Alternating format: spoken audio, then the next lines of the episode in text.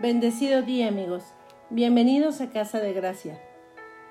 En el principio creó Dios los cielos y la tierra, y la tierra estaba desordenada y vacía, y las tinieblas estaban sobre la faz del abismo, y el Espíritu de Dios se movía sobre la faz de las aguas.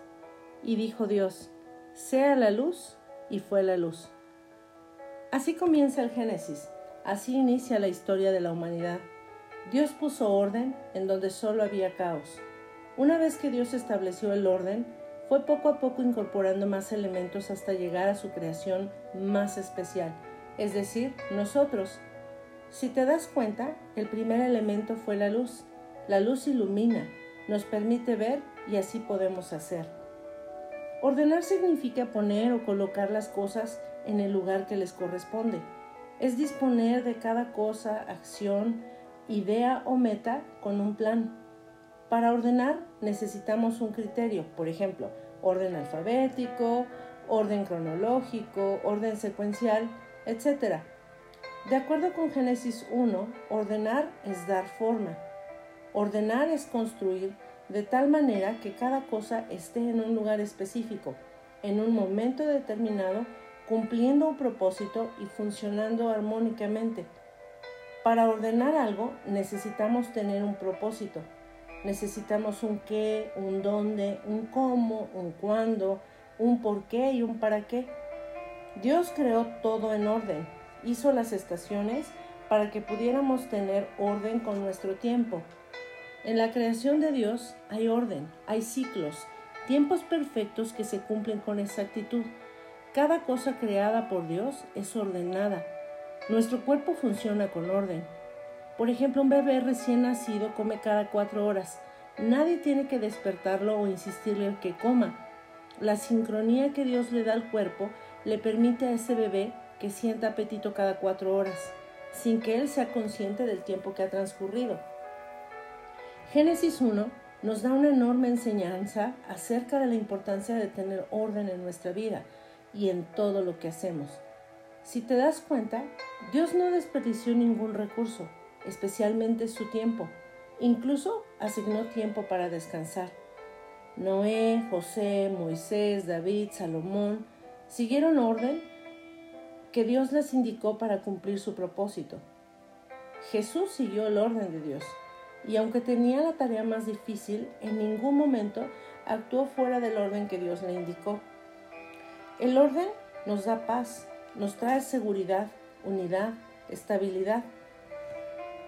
En 1 Corintios capítulo 14, verso 33 dice, pues Dios no es Dios de confusión, sino de paz.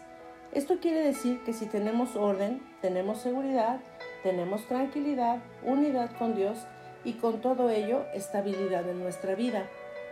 Por otro lado, cuando no hay orden, viene el caos, la confusión, la duda y por supuesto la inestabilidad. Ahora bien, ¿qué tan ordenada está tu vida? ¿Qué tan ordenado está tu tiempo? ¿Qué tan ordenada está tu casa, tu lugar de trabajo? Empieza por mirarte. Tienes que poner en orden tu corazón, tus tiempos. ¿Tus emociones y sentimientos están en paz? ¿Están en equilibrio? ¿Tienes un horario establecido? ¿Te das tiempo para estar en familia o para estar a solas con Dios? ¿Te tomas el tiempo para estar contigo mismo o contigo misma? ¿Cómo está tu alimentación? ¿La llevas en orden? ¿Y qué me dices de tu recámara? Tu habitación es tu lugar de descanso. ¿La tienes en orden? Un lugar sucio y desordenado no nos permite descansar por ello es necesario tenerla con luz, en orden, con limpieza. ¿Cómo están tus finanzas? ¿Requieres de poner orden en tus gastos? ¿En tu ahorro? ¿Cómo está tu vida espiritual? ¿Qué tienes que ordenar para poder crecer y mejorar? Podríamos continuar explorando muchas áreas de nuestra vida en las que debemos poner orden, pero lo más importante es empezar a hacerlo ya Jesús es nuestro ejemplo de orden en todas las áreas. Tenemos que seguir sus pasos.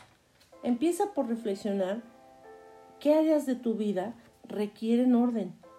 Establece metas y tiempos para lograrlos. Haz un plan de acción. Comprométete con Dios y contigo a ordenar tu vida.